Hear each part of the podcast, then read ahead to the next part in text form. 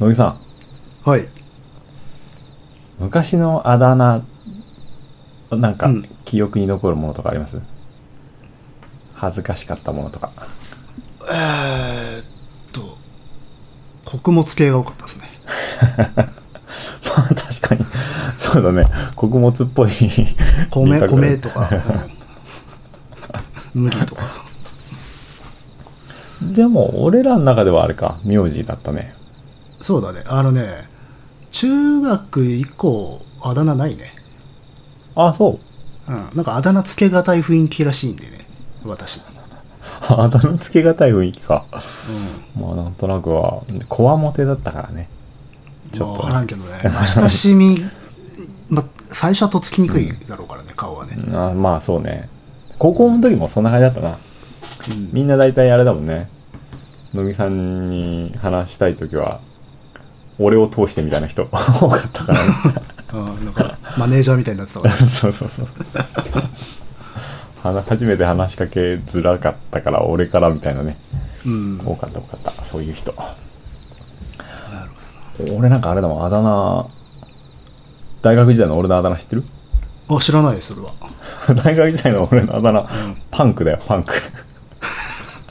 ちょっと恥ずかしいな、そいれ。や、恥ずかしいよ。もうだ最初、本当にだったんだけど、もうさ、やっぱ慣れって怖いもんでさ、うん。なんか全然慣れちゃってさ、なんか大学の食堂とかでさ、遠くの方からさ、なんか、おい、パン君みたいな 言われてさ、周りにさ、えみたいな感じで見ると目線の先にまあそれらしきやつがいるわけじゃん。ああ、見た目がね。うん、そうそうそう。うんなんかな恥ずかしかったわ。え、それ割と普及してたのいや、俺、うちの学科は大体みんなそうだったよ。パンクが。なんか生き様問われそうだな、それ。でさ、なんか、当時は良かったけどさ、うん。うん。今このさ、30半ばぐらいになってさ、大学のさ、友達とかに久しぶりに会ったりする時があるわけ。うん。向こうも子供いたりして。そうね、やっぱ、やっぱパンクって呼ばれるんだよね。 まあ、そうでしょうね。うんそれもう、本当恥ずかしくてさ、今、今更。まあまあまあ、ちょっとこう、割とガチッとしたあだ名だからいいんじゃないですか。もっと間抜けなやつだったら嫌じゃないまあ、いや、結構間抜けよ、パンクも。 まあ、うん。パン君よりいいんじゃないいやいやいや、なんかそれは猿みてえじゃん。 オラウータンだっけなんかそんなんいたよね。チチンパンジーかな。チンパンジーか。パンク、パンクもきついな。なんかね、時間を置くと、あだ名も、 なんかひとしおだね。まあね、まあその点、僕は楽よね。ずーっと変わんないから。そうね。あ、大学もいわゆるあれよ。あの、2文字よ。あの、名前の頭文字の。うんそうそうそうそうああ、あれか。ああれね、すごいよ。あの、自分で言わなくても全部ああなる。あ。あ、そう。うん。あだ名、こういうふうに呼ばれてたとか、自分から言わなくても自然とみんなあれになるね。うーん。なんなんだろうね。まあ、もしかしたら同じ名字の人はみんなああいうふうに呼ばれてんのかもな。全国的うんうんうに。ん。あ、でもそう、そうかもね。うんいや、僕はね、あの、人生でこれまでね、こう呼んでほしいとか、こう呼ばれてなったなんて言ったことないもの。ああで。もずっと一緒だったから。なんか、たまにいるよね。なんとかって呼んでねっていう人。恥そうそうあれ、あれちょっと、ちょっと恥ずかし いじゃん。ずかしい、恥ずかしい。 で、その、なそれが滑ってたらちょっときついじゃないですかき。ついきついきつい。あの巻き込まれるし ね呼びたくないんだけどっていうああ。嫌ですとか言えないでしょねうん。呼んでくださいいや嫌ですですだ大学の自己紹介で滑ってるやつがいたなもうなんか痛い痛いよ顎って呼んでくださいみたいなこと言ってだたからさそれそれもうあのねあんたはいいかもしれないけどこっちが恥ずかしいんだよって呼ぶ方がってそれでさみんなちょっと一瞬固まるじゃん、そしたらなんか大学の教授が「えなんで?」みたいなことを聞くいやあの僕顎が特徴的なんでみたいなこと自分で解説させられててさ見たままだったってこと見たままだうんいやあらきつかったなあだ名は結構危ないですよ本ねあだ名危ないな、うん当まあでもそのだからこう呼んでくださいっていう人はあだ名がアイデンティティになってる人でしょだから ああそんな深いとこまで行くいや深いというかまあそう呼ばれることでこう自分のこの振る舞いがあの決められやすいんじゃないですか、うん、そういうのあるね、俺結構小中高大学変わったかなあれじゃん、基本的に僕と同じ系統の呼ばれ方じゃん。ああそうそうそうただ、ちゃんなんだよね。あ俺はちゃんがつくんだよね そうそう。私はつかない。かない何もつかない。ねうんそこは多分ね、あるんですよ。あの人間的 なね。何があんのでもキャラ的なもんがあるんだろうあな。でもそうだつかないねうんつけてもいいもんだけどなうん。な知って知ってえっと、あとね、くんっていうのが稀にいる。ああくんね あの、親しくない人ね。あちょ親っと し親しくないんだけど、周りがそう呼んでるから、じゃあ、よ自分も呼ぶか。でもちょっと、そのままだとっていう人はくんつけ る。うんくんって距離感出るよねそうそうそうそう。確かにそれならね皆さんもなんか恥ずかしいあだ名とかね久しぶりに会った時に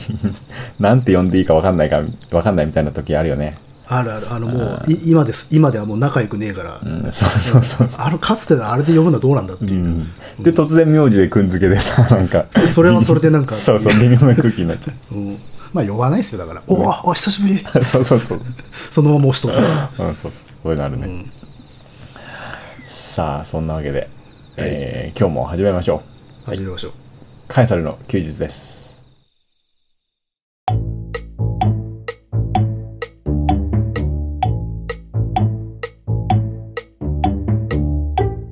えーこの番組は私カカダニエルとクリエイターの乃木が、えーサイコロを振って才能目のお題に沿ったトークをしていくというトーク番組となっております、はい。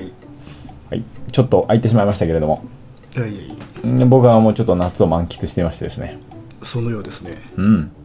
まあ幼稚園さ子供がもう夏休みだからさうん。もう確か去年はちょっと古典準備で忙しくてあんま遊べなかったからうん。その分今年はガンガン遊んでやろうってことでうん。今年は子供ともう目いっぱい遊んでますよ、どこへ行きましたまあ、やりたいことリストみたいなのをね最初奥さんと作ってさうん。大体やったねまあとにかく最初自転車乗れるようにするっていうのとおお。あの補助あれであれですよもう完全に二輪のやつねうん。とあとはバーベキューキャンパーちょっとねちょっとバーベキューの様子を見てキャンパーまだ無理だと思ったからーキャンパーちょっとやめて なるほどね。あ、ちょっとなんか分かったのか。そうそうそうそう、まだ無理だなって。あーまだちょっと まだちょっと目離せないなってあだ川遊びとかあと海も行ったしあとお互いの実家2泊ずつして、ーうん。うん、長野も行っていましたよおお。いいな今日もう目いっぱい遊んでるねあつ最近さうん。あのー乃木さんさチャリンコを練習した時さ、うん。乃木さんも補助輪でやったいや、僕、補助輪系時代ない。ないきなり二輪で行ったいきなり二輪で行ったね。ああそうか俺多分俺らぐらいの世代って大大体の人が補助輪つけてさうん。やってそれで補助輪外して最初なんかお父さんが押さえてて、うん後ろで押さえてて知らない間に話す。そうそうそうそう押さえてる押さえてるみたいな押さえてるよ押さえてるよみたいなこと言って試合の前に話してるみたいな、うん。あります、ありままあ、す。あれあれでも最近の子ってさ補助輪つけて走んないのよまあ、そうなの知ってるあのストライダーってあわかんねえっとねストライダーまあ商品名だからあれなんだけどチャリンコみたいな形の二輪なんだけどえ。うん。最初からペダルのところがなくて足で漕ぐのこうやってああ、はいはいはいはい。蹴って、足。そうそうそうあ地面蹴ってって。そう地面蹴ってうん。漕ぐのを大体みんなやってそれからあーチャリンコに移行するんだけどうん。あれあれだねあっという間に乗れるようになるねなるほど。そっちの方が効率的なのか。そうそうそうあだから俺やりたかったのよあのお父さん後ろ持ってるみたいな。あ。ああ、なるほどね全然お親父としてやりたか そっうそうやりたかったやりたかったすげえ楽しみにしてたらさなんか今日はちょっとペダルはペダルこぎやってみようみたいなさ子供に言ってさで最初後ろ持ちたいじゃんた。うん。後ろ持ってさやったらもうなんか焦げそうだなみたいな思ってあー思った瞬間でもうなんか「お父さん持ってる?」っていうのを期待したんだけどさもう「離して!」みたいなこと言われてさうん。 「離して離して!」とか言ってもう離したらもうすぐ乗れちゃったなるほどね。いや、つまり結構あれか合理的なんだな、そっちそうなんだよねうんだからあれなんだよ、もう、まず漕ぐよりも、またいであのバランス取れるってそうそうそう大事なんだろうね。うんうんで、漕ぎはまあその後でいい。うん、だってもうあれでバランス感覚十分だもん両足でこいで、スピード出ちゃえばさ勝手に自信取るじゃんそうね。で、漕ぐっていうのはもう、あれサポートだからね。うん役割としてはね。うんうん体重のこの左右の移動はね十分できてる、なるほど、あそういうのも進化してんだなそうそううんそれはあれだな親にならんと分かんないなうんそうそうそう俺もね思ったただもうその親父の楽しみを奪われたという そうそうそう 話してとか言ってはーいってあいいんだっ つってそうそうそう。他でブレーキぐらいしか教えてくれないわ。あーなるほどなあーあ僕結構ね遅かったからね乗るの、あ、そう。うん、小学校入ってからだよ、あ、それはちょっと遅いかもな。うん、だから周りがみんなしもうなんて自転車で走り回ってるところを走って追いかけてたもんね、 あの、そういう友達いた。うん、あの、5、6人で遊ぶと、一人走ってるやついたよね。いるんだよそれか。ああれ旗から見るといじめに見えるだろうけどね、うん、格差ってやつうよ、ん。うん、あ、あそう、チャリンコであれあったよね。ちょっと、格差。ーあそのいいやつってことそうそうそう、新しいのを買ってもらう友達とさ、お下がりのボロいやつと。うんそうであの多分一番最初に子供たちが接する贅沢品って、まあチャリじゃない、チャリだね。うん、贅沢品っていうかあの価格の差があるっていうことを知る世界、うん。うんそうだね。最初そうかも。なるほどなじゃあすげえ夏らしい夏ですねそれはそうです、そうです。もう満喫しています。おということで、えっ、とね、今日はちょっと見に行った展覧会の話とかもしようかなと思いまーいしいてで、すねうんうんうん。ちょ、子供を連れて行った展覧会を、結構前に行ったんだけど、うん今日はちょっとそれについて話します。おお願いします、はい。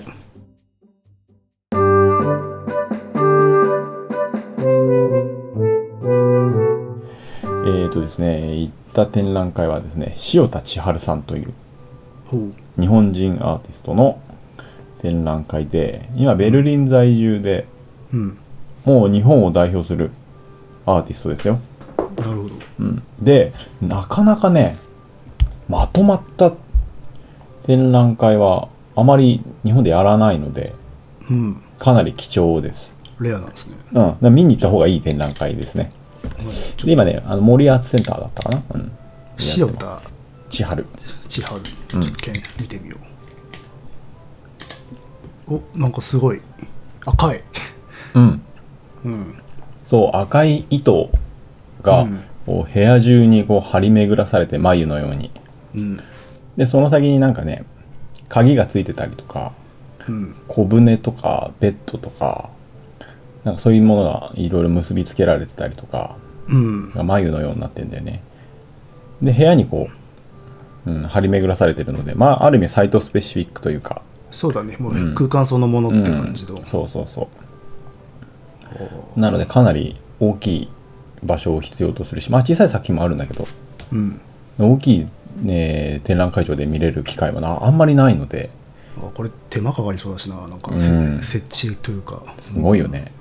まあ見た方がいい展覧会だと思います。たまにあるね、そういうの。あの、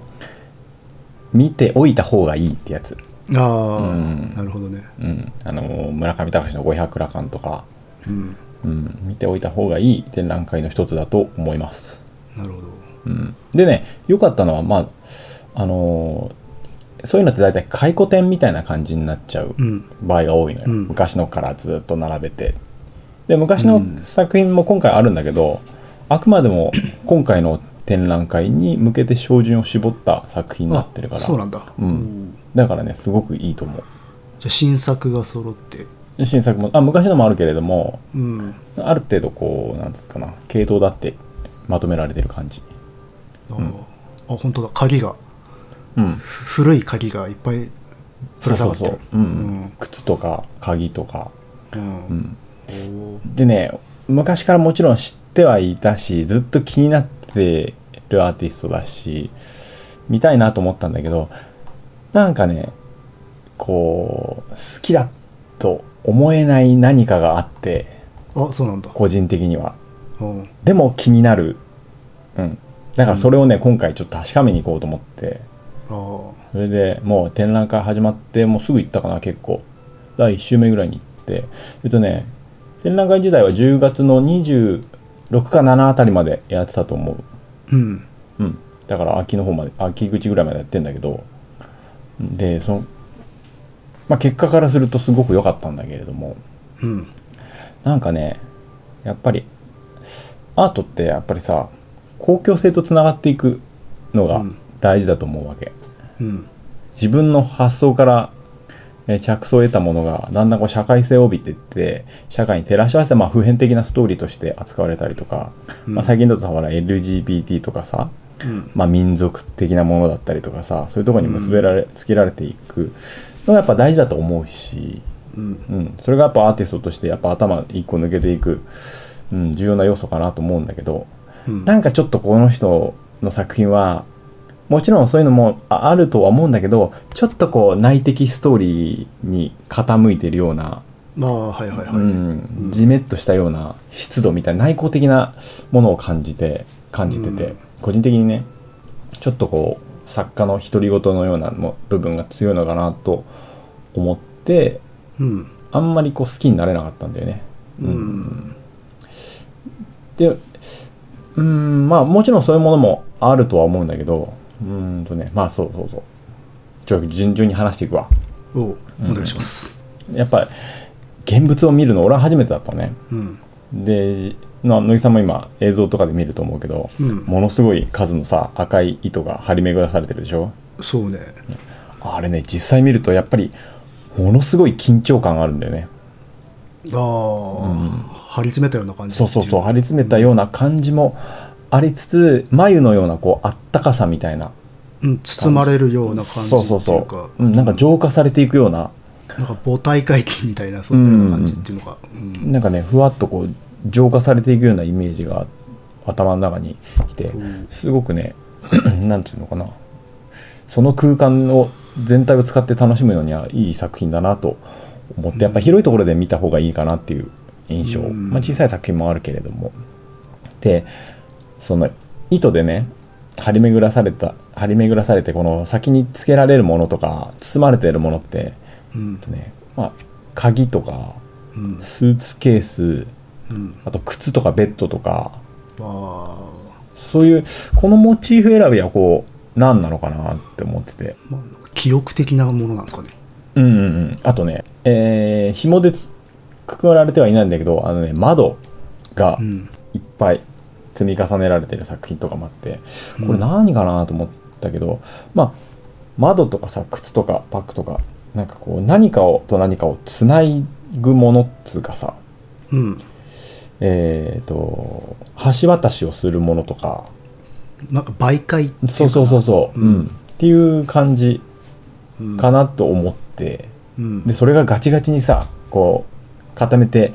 こう身動きを取れなくしていくしされてるんだよね、うん要するに糸でうんだから、包まれる一方でそれは縛られるものとかうんそういう印象もあってそういうそれでなんか妙な緊張感があるのかなとか、ああうんなるほどね、うん一定の距離を作り作ってしまうものとかうんうんだから温かさとこう不安が入り混じるような感じかな。ううんん。なるほどうんでね、すごくね、これは本当に展覧会の、えー今回の展覧会でいいとこだなと思ったのは、この人のね、原体験が書かれてるところがあって、文章で。うんこれを見見たときにあな、なんかこう、自分の中で評価していくところがあったっていうか、ね、すごく、この人の作品を読み解く上で重要な要素だなと思ったところがあって、うんこの人のね、作品を作っていく上での原体験うんとしてあったのが、えっとね、小さい時、あの、お墓参りに行くじゃん。うんうんでさ、その人の、あの、お墓、土葬だったんだって。お珍しいねうんうんで、えー土葬されたお墓の周りをじゃあ掃除しようって言ってうん周りの雑草とかを引っこ抜くうんその引っこ抜いた先にうん自分たちのおばあちゃんとかがおーおーいたらどうしようとなかるほどねこれがつながっているんじゃないかっていうような、えー体験が書かれていてそれがすごく恐ろしかっはいはいはいあた。ー、うんあーでも腑に落ちるなそれ聞くとね、なんとなくちょっとあ、う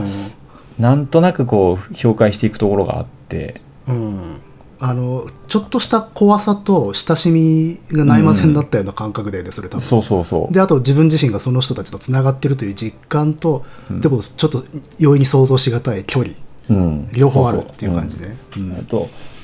あとやっぱり恐ろしさだよねつながってしそまううそうそうそう、うんん見えないものとつながってしまう恐ろしさみたいなのがあんのかなと思って、あこれはいいなと思あってーあともう一つあったのはえっとね小さい時から絵描くの好きだったのってうんで、えー絵を描いて、えーじゃあそこで自画像を描きましょうみたいなうんことになったらしくてでも描い描けば描くほどに分かんなくなっちゃって自分がうん目に見えるものが自分なのかでも自分が描きたいものっていうのは多分今見えてるものとかじゃなくて目をつぶった時に見え見えるもの感じるものが自分なんじゃないかなと思ったらしくておうそれで絵が描けなくなっちゃったのあ描けなくなっちゃったんだから分かんなくなっちゃったみたいなああはいはいはい、うん、あここでちょっとまた新たなターニングポイントがあったのかなと思ってうんで次にもう一個重要だなと思ったこれは作品を見て思ったんだけどうんえっとね本格的にもう美術を学び始めている時ねこれは学生時代かな大学とかうんその時にえーっとね絵を描いても絵を描いてもなんか人の作品に見えちゃって、ほうえー自分の作品に思えなくなっちゃった時があったらしくてほうえーその時何を思ったか あのキャンバスの前で自分でこうやって絵の具ドボってかぶって おうそれで自らそれでうん絵になったのえ自分が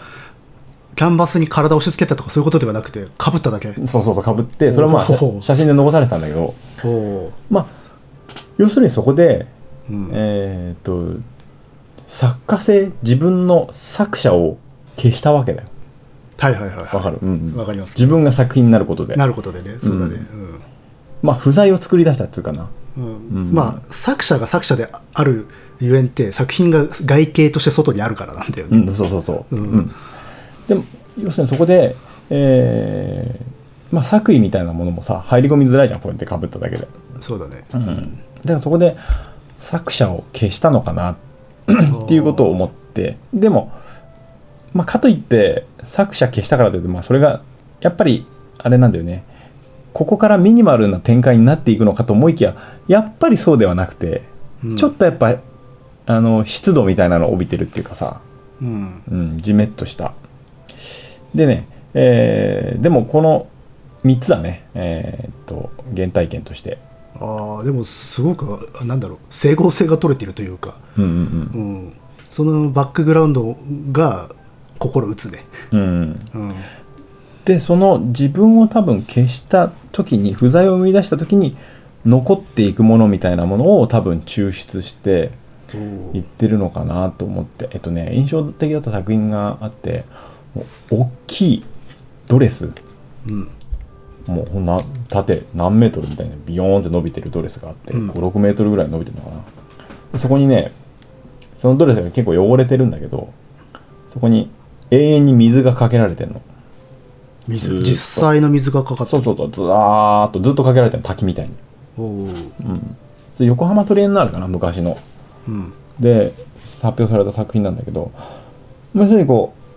えっ、と洗っても洗っても洗い洗い流せないものうんうん例えばその聖徳的なものとか人種的なものとか家督とかうんうん性別的なものとかうんそういったものに、えー集約されていくのかなっていうのをそこで思ったかな。おーうん、なんかそこそういうのはなんかすごく外側に開けてるような感じがあるけどね、うんその作品に関しては、うん、うんでもなんか自分なんていうのかなそうしたさ人種とかさそうしたつなが民族のつながりみたいなのを描こうと思うなら一旦自分を消す必要があったのかな。あーうんそれはあるかもねうん、やっぱ必要な手続きというか、うん必要な段階だったのかなって思う思ってそのうん自分を消すっていうことが、はいはいはいはいうんやっぱり自分のなんつうんだろうな作為とかさ C みたいなのが入りすぎちゃうとあんま公共的なものって語りづらいよねまあねだから作品としての信頼もちょっとなんか薄まっていく気がするからさうんやっあぱのりーそういう、うん心の発露だけでは済まない部分っていうのはあるからね、うんうん、そうそうそうこ心ってのは意外と邪魔だったりすることあるんですようね、ん、そうそうそう、その不在性っていうのがやっぱり心地よよくてああ、うんそっかそっかかつやっぱりささっき言った日本的な湿度うんなんつうのかなこのつなぐって言ってもさあの窓とかさ靴とかなんていうのかなあのちょっと日本的なものを感じるのはちょっとあの縁側とかさうん教会とか里山的なうんその教会の部分っていうのもなんか感じるんだよねおおうんそれはまたあれだな随分とこう民族学的なああ感そじでうすそうなそうだから野井さんにもちょっとこの辺は話そうかなと思ってたんだよなその教会に関して教会に関わるものではあるよねあの、うんこの吊るされてる事物うんもそうだし、で日本人にとっての教会ってまたちょっと特殊なあの、ん彼岸とこちら側の間っていうものだし、うんそうそうそうそう悲願を感じるっていうかな、うんでそれが多分ねその作家性が強い個人的な C が強いと、やっぱりそれってちょっと嫌な感じになっちゃうんだよね、ああ、うん内向的な感じでもあのーそういうのを感じさせずにうんこれだけ公共性を帯びてかつ世界で認められていく、うん多分日本人としてのアイデンティティを多分感じてるんだと思うんだよねおむしあろの外外国人の方が見るとああそうかそうか、日本人らしさみたいなのがあるんじゃないかな我々が思う同じ日本人が思う以上に実は向こうの人はこれに日本を感じているとような気がしたの、あだからすごい日本的な感じがした、あああ、うん、かなそれはやっぱしその教会にあるからかねうんそうそうそそううなんでそしょこうねを境界みたいなものを俺はね感じたかなやっぱつなぐっていうことに関しては、うん、ちなみにだから昔からこのねラジオとかでも僕がよく喋ってたあの教会の話でうん、そうそうそうそ教う教会はあの無縁であるという、うん無縁っていうのは要はあらゆるこう公的なものであるとか、まあ、外側の公になるものからうん自由であるという状態、ううんん向こうの言葉だとアジールって言ったりするけど、そうそう前もちょっと話したよねそれだからそれライブ公共性とねあのー、内政的じ自己の世界というのは本当間にある世界だからうん間にありながらしかも両方の性格を持っていてそれらが共存しているっていう特殊な空間だからね、うんそこに近いものがあるんでしょうね。そうなんだと思う、うん、だからね なんかこうこの自分を消していく過程っていうのがうまくいってあーかつその公共性という面でも公共性を保つという面でも、絶妙なバランスで多分成立している作品なんだと思うあーでもいいねその作者を消さねばならぬならぬというあの、 そういう局面があるんだっていうのはね面白いと思いますよ。うんそうん作者あまあこの今回の消し方とはまた違う消し方だけど最近やっぱりね、えっ、とね作者を消すっていうのは多いですよおトレンドなんですかね。あの新しい作家のあり方として作者消すっていうのは結構トレンドですよああこれはちょっと皆さん覚えておいた方がいいですよ。た例えばあのね最近あのさ芸術祭とか地域のあるあったりするじゃんうん、あああいうのでえーっとさ発表されるものとかで割と多いけどうん例えば鴻、池智子っていう日本人の女の人うん、は結構こう地域のえーっとうーんなんていうのかな住民そこのそこに住ん長く住んでいる人たちとの共同作業によって作品を作っていくんだけどうん、えっとね、まあ、静止として残らないものを口伝とか、うん、えーそうしたもので語り継がれていくものを残していくということもやっているしあとねすごく完全にこれは作者を消しているうーん完全にではないかもしれないけど消しているっていうのなって思ったのはえっとね、うん地域に住んでいるお年寄りとかさかうら、ん、昔あった何でもいいんだけど過去の出来事うん、を聞くのね話し合い話で。うん、でこんなことが昔ありましたよみたいなことをうん話してそれに関するそのその時の風景うん、もう何だっていいんでこういう学校に行ってて先生に怒られたとか、うん、うんうん、こういうことしてこういういたずらして怒られたとかここういうのをおばあちゃんと食べて楽しかったとかうん、そういうのを聞いてその風景をね死体を描くのうん、河野池智子さんが。うん、でそれを地域に住んでいる刺繍ができる人とかうん、そういう人に渡すの。ああはいはいはいはで刺繍にしてもらうの。い。一芸がある人たちにそうそうそうそう持そうってくるね。うん、で、えーそうした作品をこうタペストリーみたいにしてつないでいくんだよねああはいはいはい。これ今見てます。うん、見てるうん、まあいろんなタイプの作品この人あるけれどもうん、これもまあ美術を通して人と人がつないでいくものだけれども、作家性みたいなのがさそうだねないじゃないですか、個人作家個人の内的な世界じゃないからねそれうは、んそうそうそうむしろ相手の世界に入ってくんだからね、うん、最近こういう人たちねだってねバニシングメディエーターっていう呼ばれ方をするお、そうなんですかうんバニシングでも消していくだよねもうほんとああそ うねでメディエーターっていうのはメディウムのことだからまあつなぐとかうんつなぐ人とかそういうことだと思うんだけども最近トレンドですよこういうの えーそうなんだ、うんこれはモテますよこれ言っとくと最近 はね作者消すんですよでもね最近の作家のあり方としてそういうのは多いと思う静止として残らないものを残していくみたいなそれはなんかこうパイオニアがいたのかそれとも全体的にそういう流れになってったのかねやっぱりねあのね地域の芸術祭とかあーそういうものがそうか2000年から確か北川フラムのあれで始まったと思うんだけどうん芸術祭地域でやるようになってそこの地域のさ、うんえーそうでに伝承とかそういうのを残していこうっていうもう民族学に近いですよねその地域文化との結びつきの中でそうそう、出てきた流れなんだ、うんうん、だと思うああなるほどねじゃあすもうそもそもの始まりが高等性が高いよねそうそうそううん、あーでもそれいいことだなと思うけどねうん、いいことだなと思う。でも、やっぱり、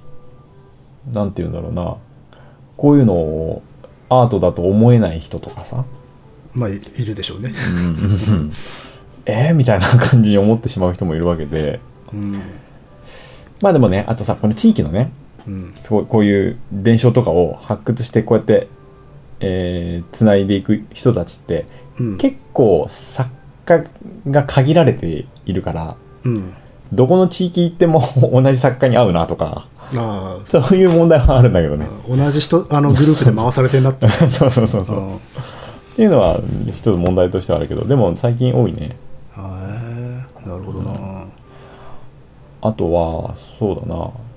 面白いな藤弘っていううん作家がいて、うんでね子供にねうんなんかいらなくなったおもちゃを持ってこさせるのようんでそこで持ってきてあいらなくなったおもちゃそこの会場にいっぱいあるのねうん展覧会場みたいなところにでその場でなんかね段ボールとかでいろんな工作をさせるのようん子供に。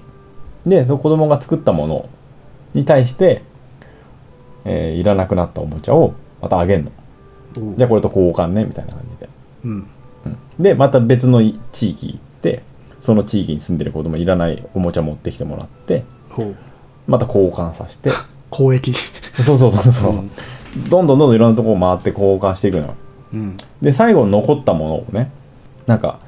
えーいろんなおもちゃが残るわけだけれども、んまあそれを使って並べて造形物作るんだけど、その藤代さんが最終的には。うんだけど、これは、要するに、誰からも必要とされなかった、ああ慣れの果てのおもちゃが残るわけよ。そうだね、うん、誰からも必要とされなかったおもちゃが残っていくわけ。うんで、そこでまあ子供たちは、まあ作ったものに対する対価としておもちゃをもらえる。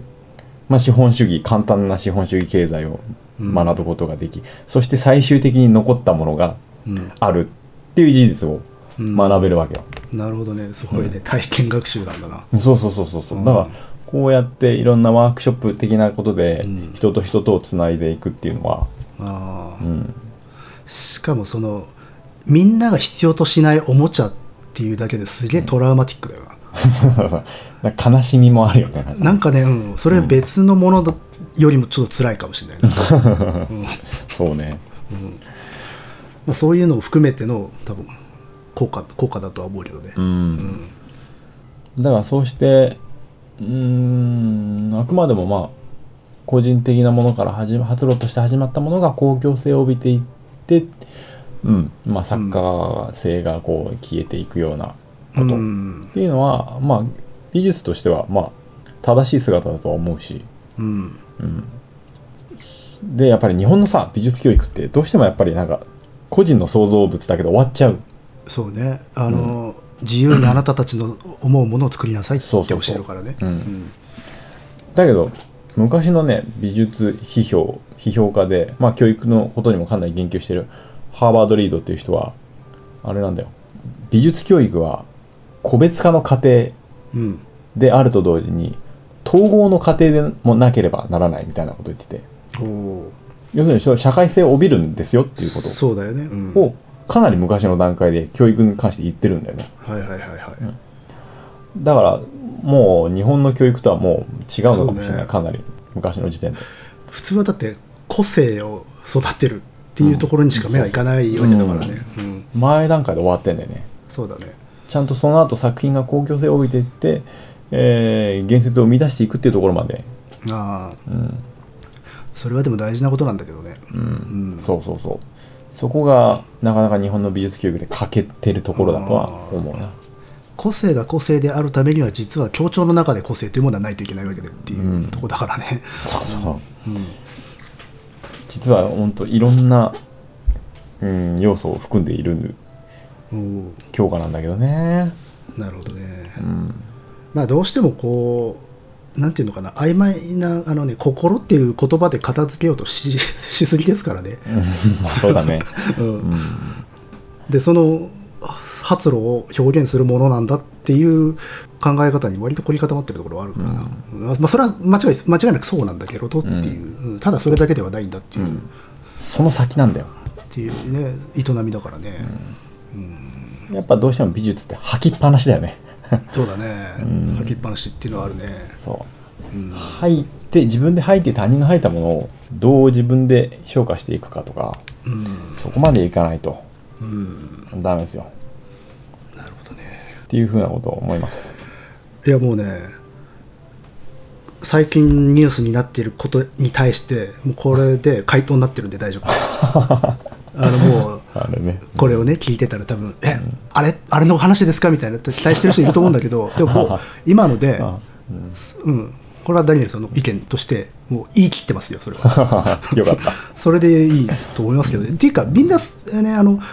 なんとなくちょっとこう引いてる人たちはそう思ってんだよなうん、そうだと思うけどね、でさっき言ったその公共性っていうものっていうのはこうやって今喋ったようなプロセスがあって公共性っていうものが生まれてるのにいきなりそこ行っちゃってるんでああいう話になっちゃってるわけで、そうそうそうそうねそう必ず個がありそこから出ていってどこの時点で公共性を獲得するに至るかであるとかそのプロセスのやり方をどうプロデュースしていくかっていうことが創作なのでっていう、そうねそうそうそうその過程をねそうそうそうしっかりと踏んでいく必要があるなっていうことですよね、だねとは思いまして本当にげんなりしてるんです、本当だよねうんそれは思います本当にどっちにも組みしたくないということでカイサルの休日ではあのことに関して はこれで終わりにこれで終わりですっていう、 したいとは思うねうん、うんいやでも結構ヒリヒリしてたけどね僕は聞いててうんあっつって俺もなんかそこまで言う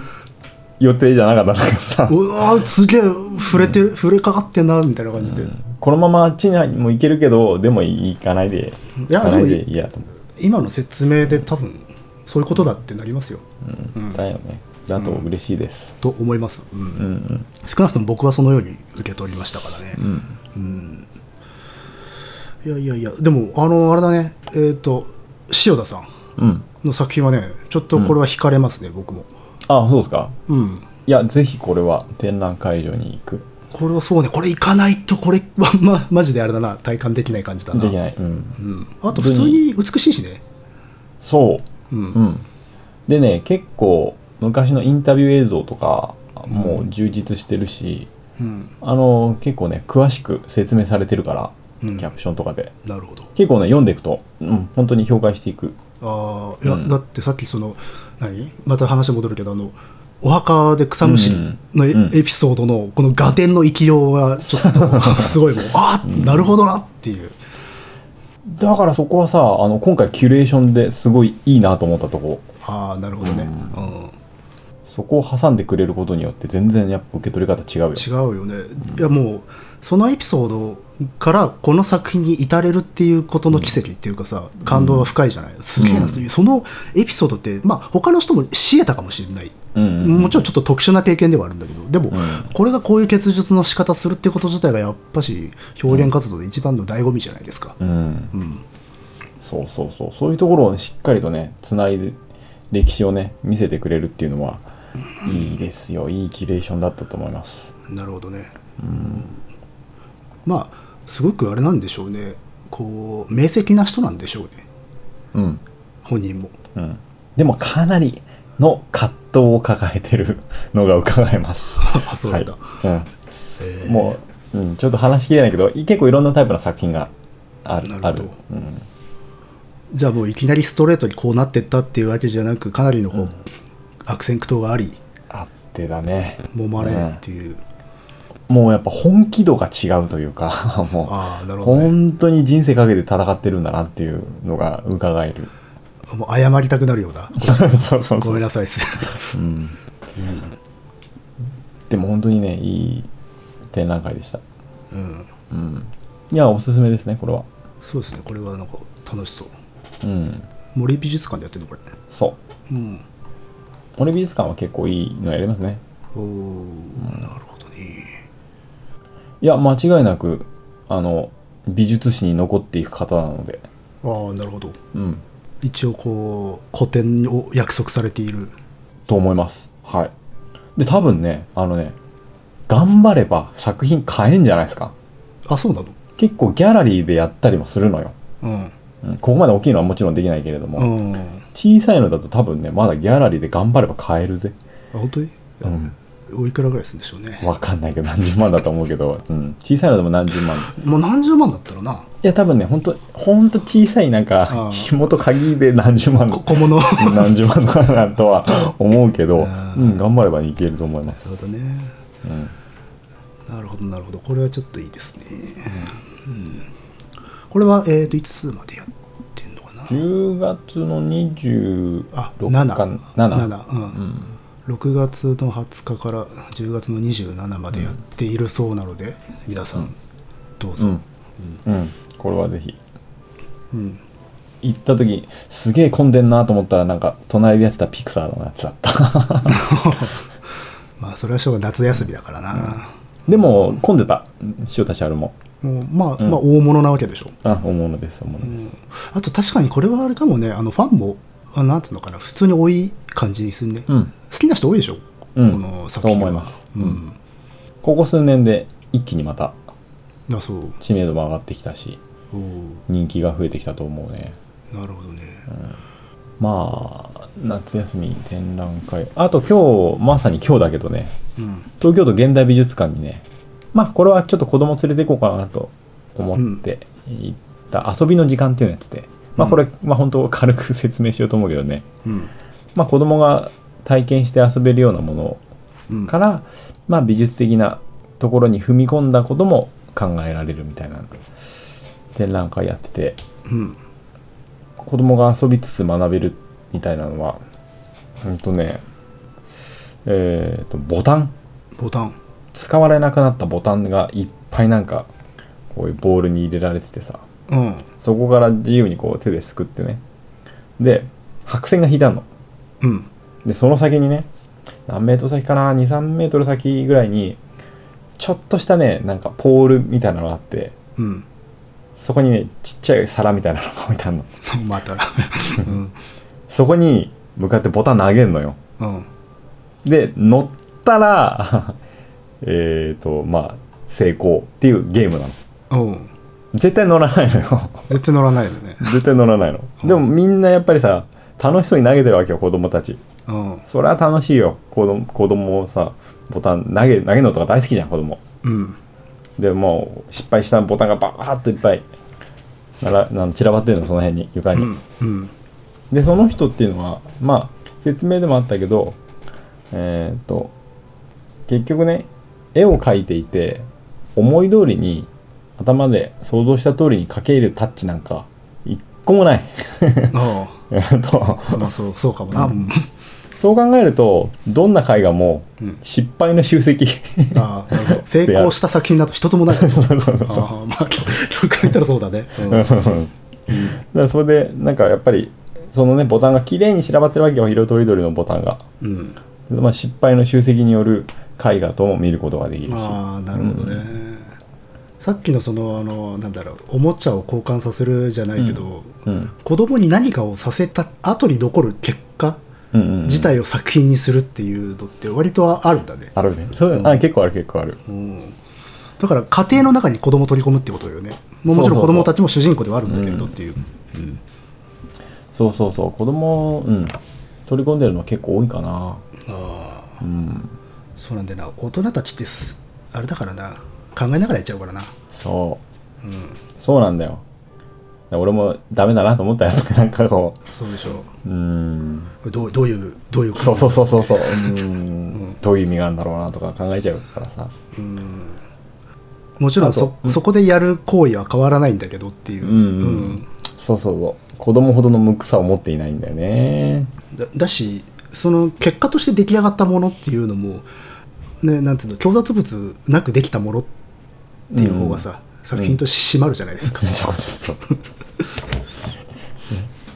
いやちょっと利用するような形にはなっちゃうんだけどね。いやいやいやそううまあでうもん本人たちは楽しいしっていうところでっていう、うん逆にそのた 楽しみのがそういうものを生み出してるっていうのは非常にいいことよねうん、そうそうそう。うん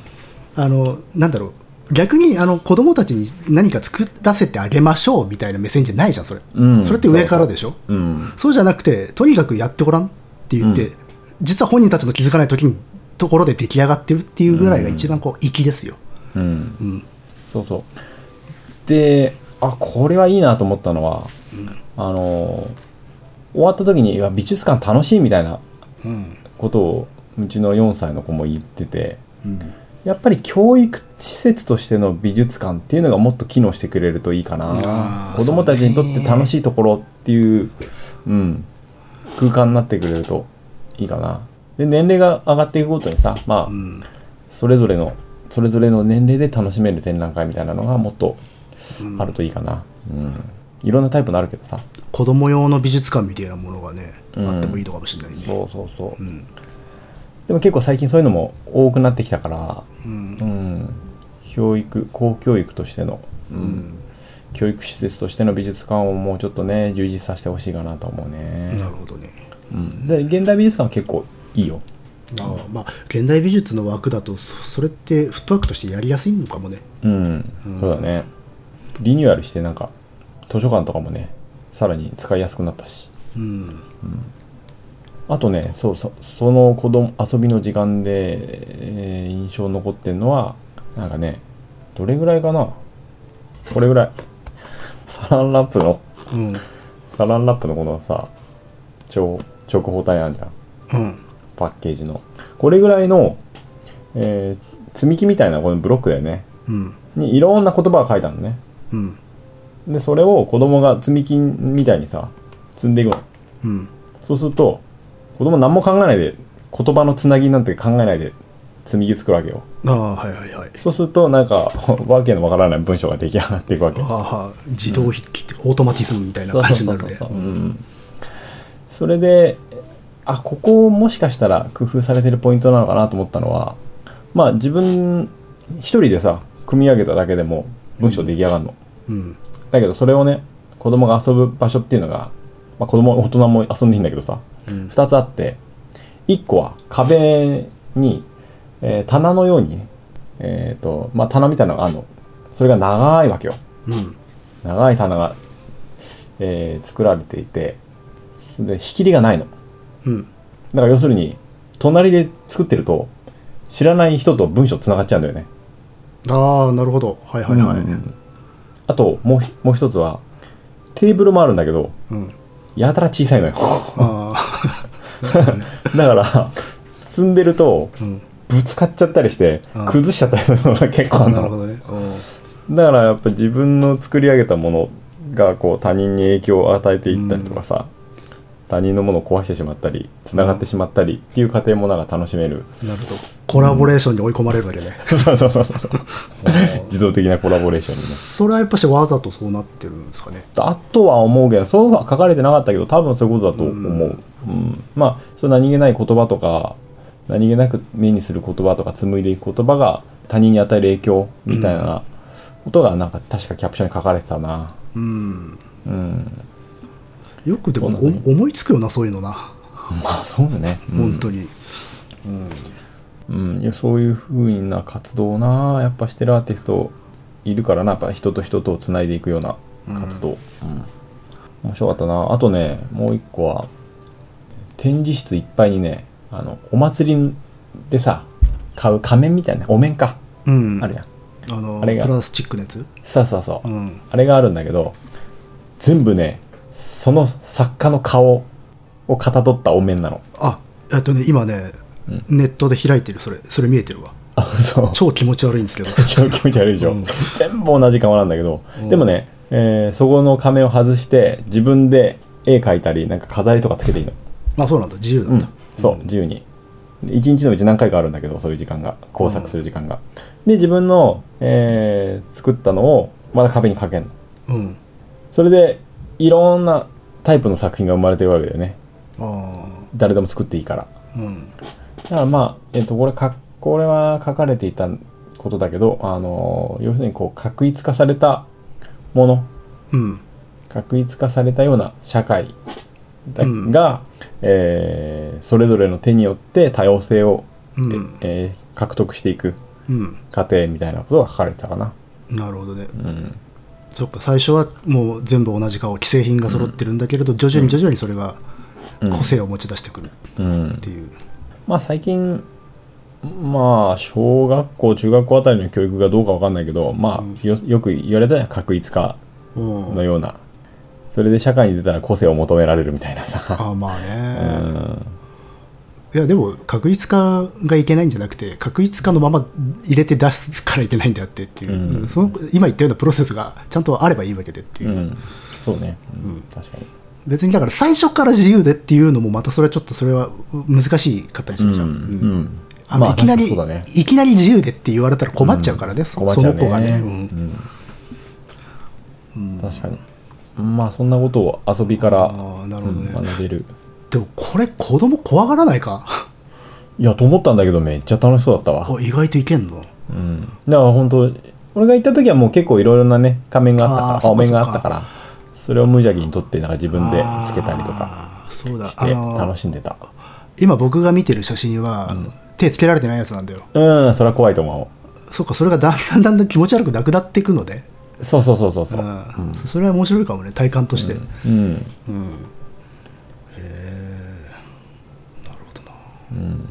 それはなかなかね面白かったかな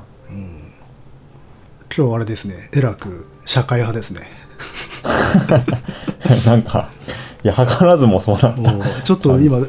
もう2つぐらいテーマでしたから な2つともちょっとこうねニュースとかネットでやあらちそうねょっと話題になったような話じゃないですか、2つ目はこの自由とはとかさ、うんとかっていう話じゃないですか、そうね僕みたいなインモラルな人間にはねちょっとここら辺はもう難しいですよいやいやいや俺もうんそういうのも好きだけどさ、うんでもやっぱりこうやってまあこれもさ子供いなかったら多分見に行かないっまあそてう流だろれうると思うねし、うん子供いることによって考えることでも結構あるしそうだねそうね公共性とかそういうことにもまた違う角度で考えるようにはなったかなああうん確かになこだって子供ってさ、あある種家の中に社会作ることじゃないですかうんそうねうん確かになるほどなんかあ結構あれだよな醍醐味を聞かされるような こ子供を持つことの醍醐味を結構聞かされるようなあそうあだっていや本当にあそうだなこれ子供いないとこういうことは味わえねえなっていう話とかエピソードは結構ちょくちょくいただきますよ ああそうかなんかそれが嫌な感じになってりゃなければいいんだけどいや、全然、いやいや、違う違う、あの、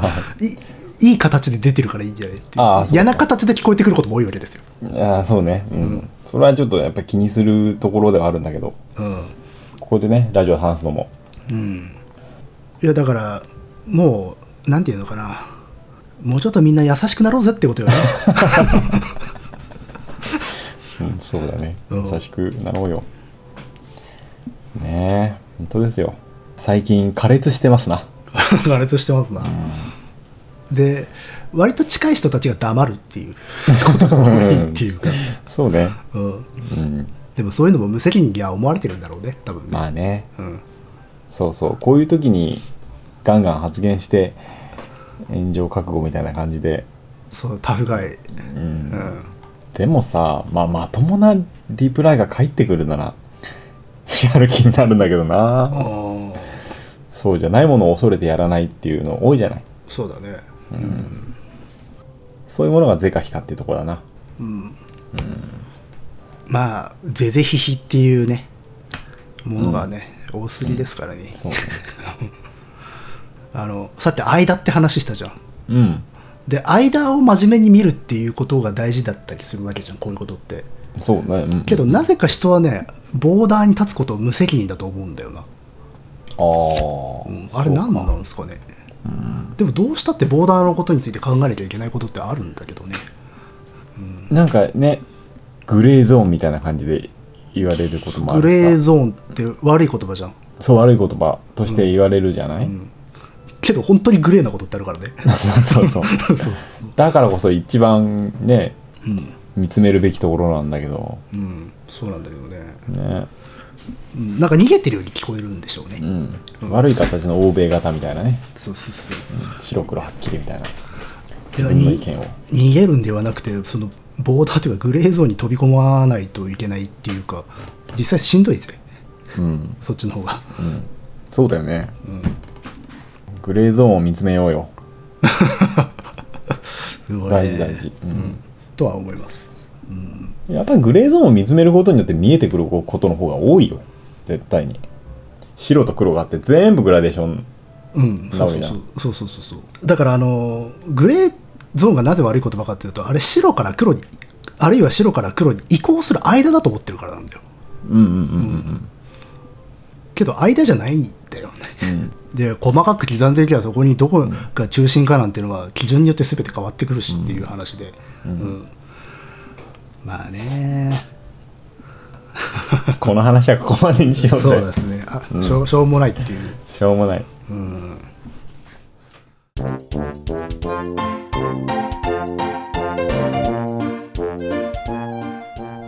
そっちはどうですかもうせっかく夏なんで夏はいや相変わらずあの近 場の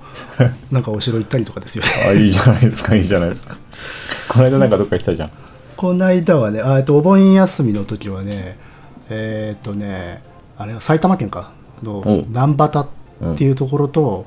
朝霞っていうところにある、まあ、2つばかしお城見てきました、おうおうおううんちっちゃいお城ですよ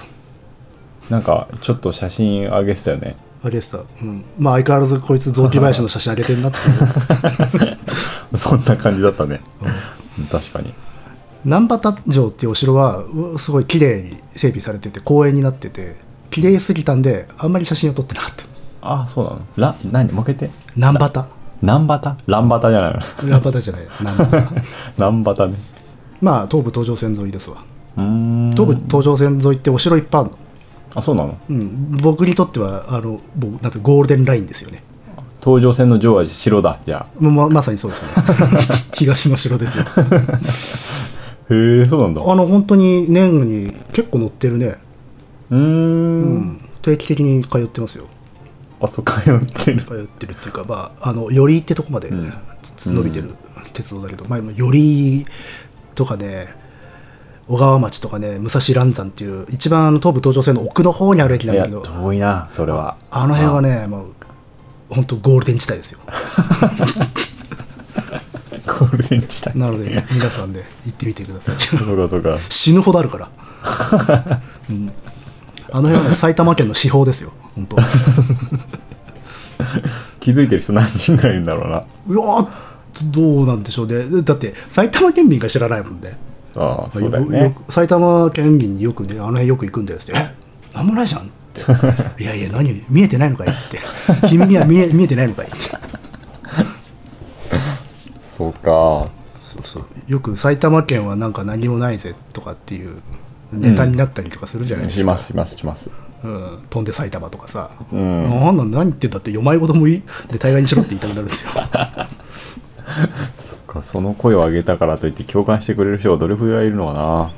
なは分からんけど、まあ、少なくとも県民は誇りに思っていいんじゃないかっていう。なるほどね。そえ、それは何、お気に入りの城は、なんか、ちょっと、いやもうだってまあやっぱし武蔵蘭山だったら杉山城、うんうん、す菅谷城小倉城あ武蔵蘭山じゃない隣だなあえっと小倉城はあとか、ね青山城 とかでよりだったらね八方城がありますしね、えーそれはどれぐらいの時代のいやもうほとんど戦国時代戦国時代かやあっぱあの幅はあるけどね、うん、うんあの辺ねでもねそこら辺は僕もあのいくつか作ってますんでね、作ってるうん、お絵描きで復元図かい作ってます、はいはいはいはい、見ました見ましたうん、あれまとめたら結構な資料になるとは思うけどな資料性はどうかなと思いますよいやあのなんていうのかな困るそれ は そう、あくまでも自分のかあの、うん、勉強と解釈でやってるんでぼ当然間違えてたりとかするわけだよ、で直したりしてんだよたまにそうかとか新しいなんか資料とか読んだりしても解釈変わるし、うんうん、例えばあの、まあ、1回作ってでこれで終わりかなと思ってちょっと昔の資料とか読んでたらそこの地権者あの地元のおじいちゃんがそこの道を掘ったとかねあああつけたとかっていう、はき記事とかを見つけたりするとあ、あれって当時の道じゃねえんだっつって で直したりとかするいはいへえ、とかねあと面白いのはこの辺はずっとあの低地だから昔は水田があったんだろうなと思って水田の絵を描くのよ。うん、そしたら50年ぐらい前の地元の人のインタビューであのそこのところはずっと湿地帯で掘ったら3メートルぐらいまで足のうん、あのなんつうの残骸が積もってたっはいはいはい、はい、っていう記事を読んで、あ、ってことは米作れねえわっつって、うんあの水田に適さない湿地帯だったんだよ、はいはいはいっていうでそのもう3メートルも積も積もってるってことはもう多分400年前からそうだからあ、うん水田は多分ないなっつって水田を消してなんか沼地にしたりとかねへえそういうのが楽しいですよ。でもなんか公共的な資料ではないにしろ例えばなんかさほらその辺りを舞台に映画を作るんでちょっとみたい なよいしょねえかないんじゃないですか。そんなのでもなあそこまで小さいのを復元してる人っていうのもあんまりいないと思うからなまあでも、なんだろう、イラストレーターで有有名な人はいまいますけあどそうね。うんん まあでも本当、数えるほどしかいないけどね。うんうんまあそうでしょ、需要ないでしょ、あんま。そうかまあだから相変わらず。そうね、ちょっとここのとこ遠出ができないから、うん近場でね、行ってますよ。でもそこまでいったら結構よねそうか遠出ねなかなか行けないとこあの行ってみたいけど行けないとこやっぱね、信州はもうちょっとこう攻めたいんですけどね。お信州うん、どの 辺りえ、全部あまあでも最初はあれかな柵とかあの辺から行こうかなと思ってます柵だったら割ともうあの中央線で、ねうん小淵沢まで行ってうんうんそこからあの近江線乗ってうんうん行けるからさあああの思い出ラインね思い出ラインでであの電車最高じゃないですかあの電車最高です最よ高でしょ近江線はだからやっぱし楽しみながら行きたいからねうんまあまあこんな感じでいいんじゃないですかこんなもんかなんか他になければそうだなあとは本当子供と遊んただ遊んだって話ぐらいしかないなおとにかく遊びまくってるからないいねもうこの夏はねあの遊ぼうとおうとにかく遊ぶ時間を最優先にしてなるほど、あまりじゃあ作ったりとかはしてない感じあもちろんするけど昼間はもうあれだね子供とうんバグレて遊んで、なるほどうん、仕事以外はでまあ作業の方は夜うんだけに絞って、うんうん今後ろになんかいろいろ見えてますねあこれは壁だねあ壁なんだ、うんあえちなみに今日はあの珍しくビデオでスカイプしておりますのでああそうそうそダうニエルさんの部屋の壁が見えておるんですねそう壁すごいでしょうんなんかもう大変なことになってるでしょもうなんか昔のブロンクスみたいになってるよサウスブロンクスみたい にそうそうそうそうちょっと書いちゃったりするからねあそうなんだ大丈夫だああまえ大丈夫だもうあもうな張り替える張り替えるあもう諦めた壁か壁これ ひでえな普通にカンバス置いてあると思っちゃってうん、下の方は置いてあるけどうん多分見えてるのは壁だよそうだね、なるほどねやっぱね前はあのビニールシートとか貼ってたけどうんもうあれ貼ってもダメだなと思ってうん貼り替えりゃいいやと思ってああいいやと思って、うん、帰ってきてるいいい心意気ですな、スカイプいいねうん、あの映像、うん映像うん映像あった方がいいと思うよこれ、スカイプ飲みもありだなあまあいけるでしょてかやってる人いるもんね、あ俺もなんかあんまりうまくいかねえかなと思ってたんだけどできそうだねこれならねのでいや問題なくできるんじゃない多分おーいけそうだなじゃあベロンベロンになった回を取ってもいいんじゃないですか、介護する人がいねえっていうねうん、いやいやいやいや、まあ、じゃあ今度あれですか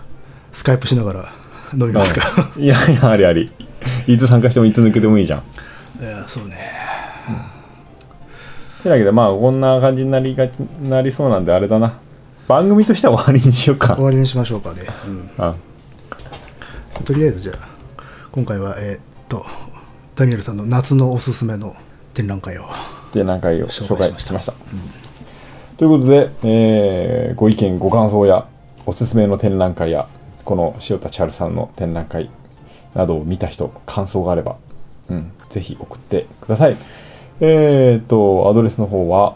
dice.caesar.gmail.com dice.caesar.gmail.com までお願いしますお願いしますというわけで、さよならさよならもうちょっとみんな優しくなろうぜってことよね